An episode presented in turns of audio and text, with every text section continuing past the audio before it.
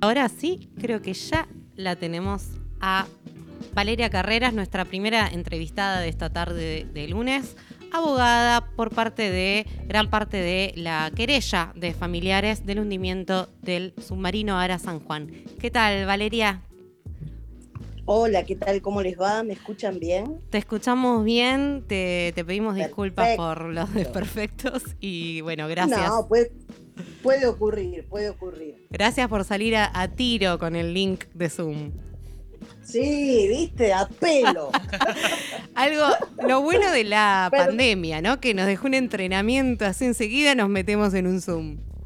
Sí, claro, y, y ¿sabés qué me hizo, si me permitís? La, broma, ¿no? Por este, supuesto. Nos hizo perder el rey, el training en estar vista impecable, disfrazadita de abogada todo el día. Ahora vos me decís por Zoom, digo, ¡Ah! no. Tenés razón. estoy arreglada. Claro, no ¿Eh? tenés, aparte, hay una indumentaria que es como un uniforme de los abogados, ¿no? hay que tener una... De los abogados televisivos, sobre todo. Hay que fingir ser algo que es un abogado o una abogada. Mira, ahí también te voy a salir con algo distinto. Vos sabés que no hay muchas abogadas platinadas que usen escote, colores. Tenés razón, eh, sí, sí. Todo el tiempo son de gris o negro. Un profesor, que era eh, Agustín Gordillo, me regaló un libro que había que ser y parecer. Yo le dije, no, nunca voy a hacer esto. Bueno, cada vez que le tome examen va a tener dos puntos menos. Y así fue. ¿En serio? ¿Y te descontaba los dos puntos? Sí, me los descontaba, me los descontaba. Y, yo más, más colorida iba. Entonces tu outfit es. Año 1987, para que yo les hablo de la prehistoria, ¿viste?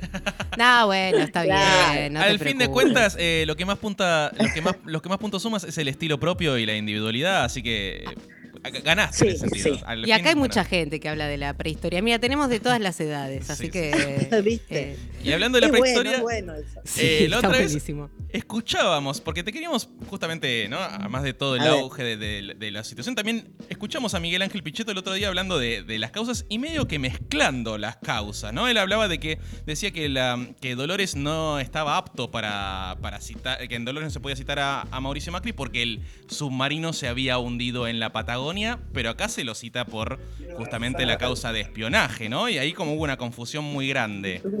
Entonces ya... Mira, lo mismo hizo Macri.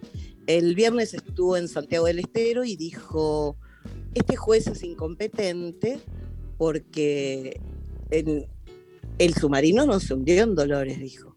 Claro, había que explicarle que, así como había prometido hacerle un puerto a Santiago del Estero, que es mediterráneo, y no correspondía. Dolores, que es una ciudad de Buenos Aires, tampoco tiene salida al mar.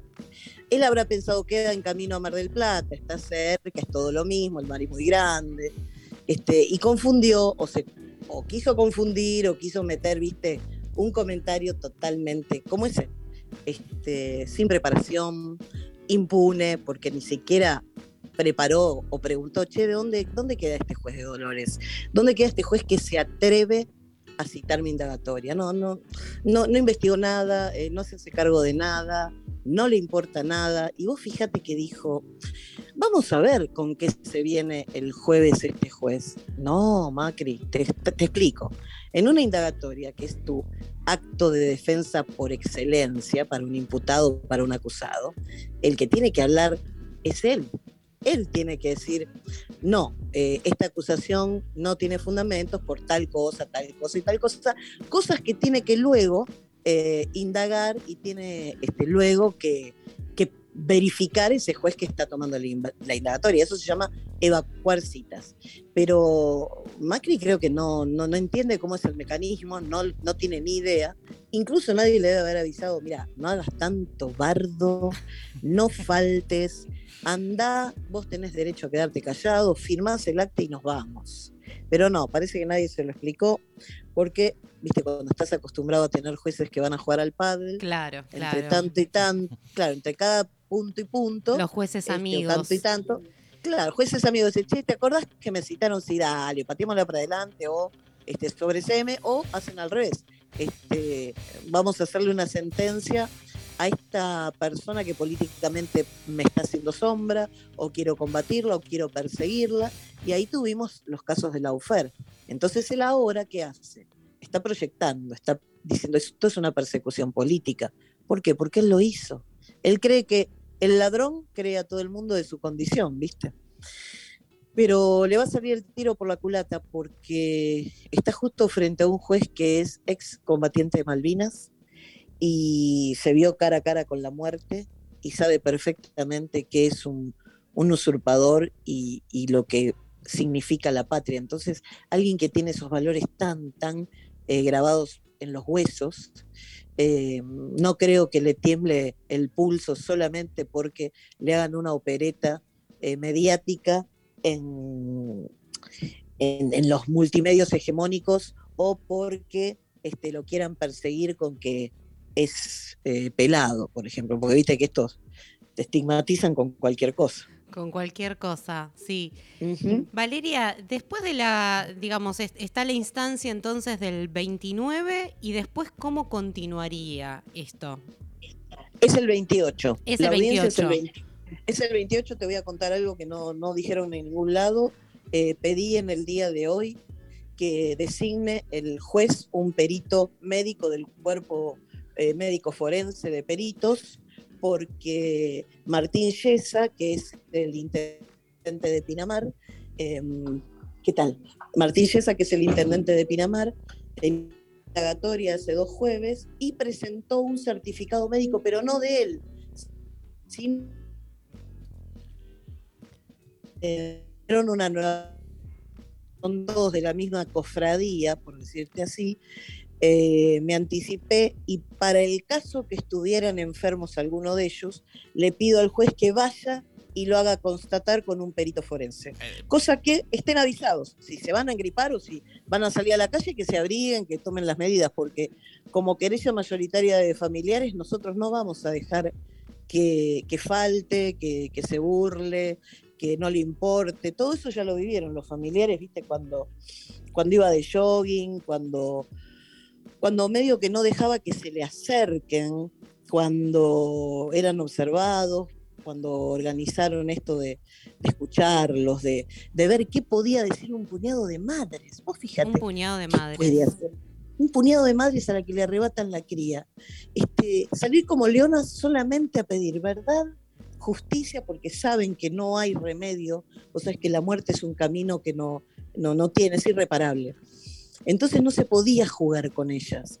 ¿Qué le decían a las esposas que le habían sacado al hombre, al padre de sus hijos? ¿Qué, ¿Cuál era la respuesta? ¿Sabes cuál era la respuesta? Está en el libro de Macri.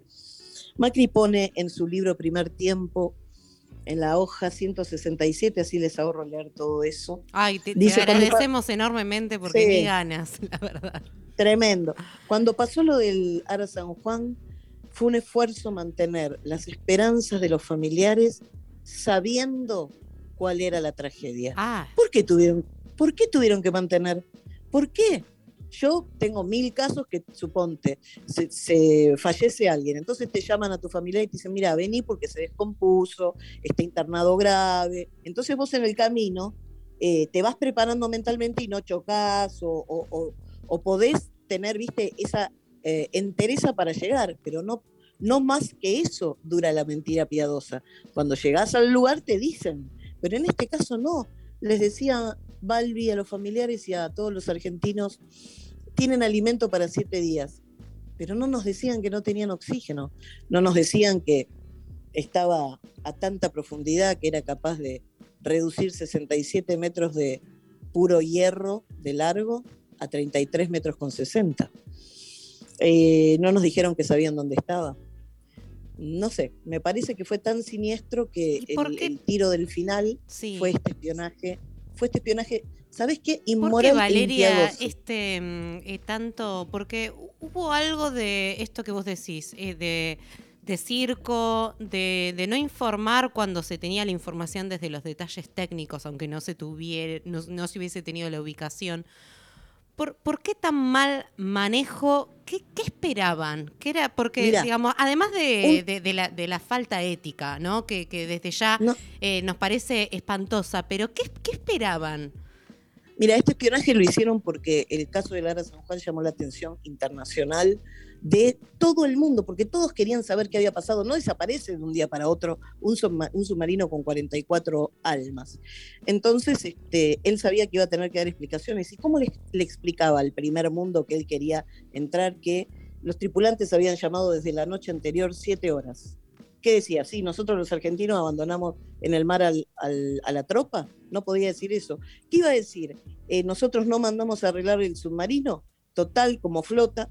No, no podían decir eso, porque era un papelón, porque era eh, admitir que el país no tenía ni fondos, ni prioridades, ni, ni el más mínimo respeto por, por sus, justamente sus, fuerzas.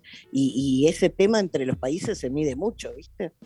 Eh, la verdad que él esto lo hizo, lo del espionaje, para evitar que alguien le pida el juicio político, para evitar que todo el pueblo salga a pedir justicia y para evitar quedar expuesto. Y aparte porque una mentira trajo a la otra y una mentira más. ¿Y viste las bolas de nieve?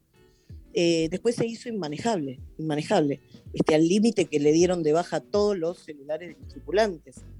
Ahora la interventora Camaño nos prometió hablar con la parte de los peritos de ellos, a ver si pueden conseguir esos archivos. A ver si, viste, a, los familiares se le borró todo, todo, suponte fotos, un mensajito, una dirección, como te mandás a veces y viste, querés buscar en el chat, este, o volver a escuchar la voz, o volver a leer lo que te había dicho.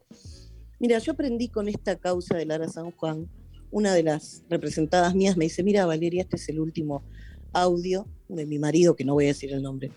Y entonces él decía, Gorda, no te olvides que tenemos el vencimiento de la tarjeta naranja y no te olvides que a las 4, a las 6 de la tarde tenés este, que regar y a las 4 de la tarde activa el sensor de la luz, este, porque viste, vivían alejados. Esas charlas que son diarias, cotidianas, a veces no te das cuenta que puede ser la última. Este, a mí me hizo tomar mucha conciencia y en mi casa empecé a hablar. Empecé a hablar de todos los días, decir cuánto los quería, todos los días decir que era lo importante. Este, capaz que, viste, no, no estaba muy ordenada en mi casa, pero tenía muchas ganas de hablar, muchas ganas de dejarle a mi hijo em, cosas eh, para que él pueda siempre eh, recordar y aprender algo. Es lo único que uno deja, las experiencias, este, lo que le puedas dejar. No sé por qué terminamos hablando de esto, pero contra ese tipo de relaciones, contra ese amor y dolor mezclado, es que hicieron esta impiadosa este, inteligencia sobre la intimidad este, del dolor, como digo yo, ¿no? Porque más que eso no iban a escuchar. Acá no eran terroristas, acá no era un peligro inminente para la seguridad interior, como dice la ley de inteligencia. Acá nadie iba a quemar ni siquiera un neumático. Nunca, nunca, jamás hicieron esto. Y ojo, quemar un neumático, hacer un piquete es legal, ¿eh? Ojo. Es tu derecho de expresarte podés estar o no de acuerdo con el método. Bueno, está bien. Mientras no interrumpas el, tránsito vehicular a los demás, eso no representa un peligro para la nación. Sin embargo, también la AFI de Mar del Plata había espiado estos dirigentes. ¿Y sabes qué hicieron? En diciembre, cuando tenían que entregar la oficina, quemaron todo. Quemaron todos los archivos que había, todo, todo, todo, de cuatro años. Prácticas mafiosas. Se salvaron directamente. Claro, mafioso, porque vos te, si, si quemás es porque tenés que, que borrar el delito, viste, las pruebas con esto termino porque me están esperando, pero eh, se salvaron, yo digo que, que hubo ahí 44 ángeles que preservaron en otra oficina, eh, en otra dependencia, em, los tres discos y se encontraron de casualidad en el 2020. Cuando los ponen para ver qué tenían, ahí encuentran lo que es directamente el espionaje ilegal, ¿viste? Cuando hacen una ficha personal tuya, cuando te meten infiltrados para que vos confíes y le digas información, cuando tienen tus fotografías, cuando además se meten en tus redes sociales, cuando eh, te identifican o etiquetan este, como peligrosa, como eh, ideológicamente conflictiva. Eso es el espionaje ilegal. Eso está prohibido por ley y eso hicieron con mujeres. No hay hombres fotografiados, son mujeres. Y hay solo seis meses y no sabemos cuánto más hubo en esos seis meses o, adelante, o para adelante, porque estos discos respondían a un grupo de agentes, ¿sí?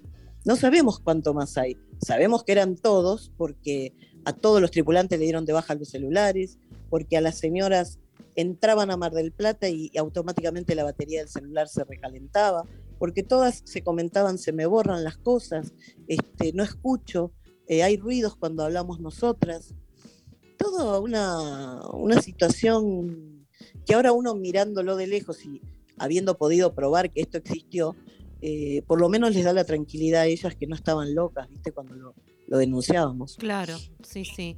Y es de una magnitud enorme, es gravísimo, realmente.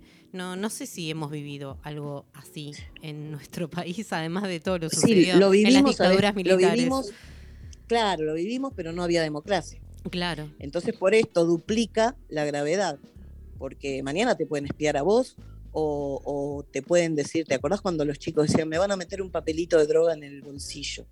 Bueno, pueden decir, miren, esta muchacha está arengando en contra de las instituciones, es terrorista, la voy a empezar a escuchar, a seguir, este, porque puede ser un peligro. Y así podríamos caer todos, de hecho cayeron todos, La Reta fue espiado, Santilli fue espiado, este, esos son. Valeria, te agradecemos muchísimo eh, detalles que nos brindaste pero además acercarnos a la sensibilidad de, los familiares, de todo lo que estuvieron viviendo, que continúan viviendo, y esperamos, eh, eh, por favor, que, bueno, que realmente se haga justicia. Así que estaremos pendientes de esto y bueno, desde ya, desde la conspiración inútil y desde Trilce de Radio, el micrófono para, para, para, vos como abogada y para, para todas y todos los familiares. Y que celebramos tu outfit siempre, ¿eh? así que nosotros acá te damos dos puntos más. Ahí está, muy bien, muy bien. Hay que ser así, este, menos eh, formal, menos, este, viste, no sé, e, estos, estos mandatos que tenemos, hay que sacárselos de encima y hay que animarse también a pegar dos gritos. Y eso es lo que en la Armada no les permitían, pegar dos gritos. Les mando un abrazo y muchas gracias por ocuparse del tema y no olvidar a la tripulación de Lara San Juan. Gracias a vos, Valeria. Chau, hasta luego. Estuvo con nosotros Valeria Carreras, abogada de eh, gran mayoría de familiares de eh, las víctimas del eh, hundimiento del Ara San Juan.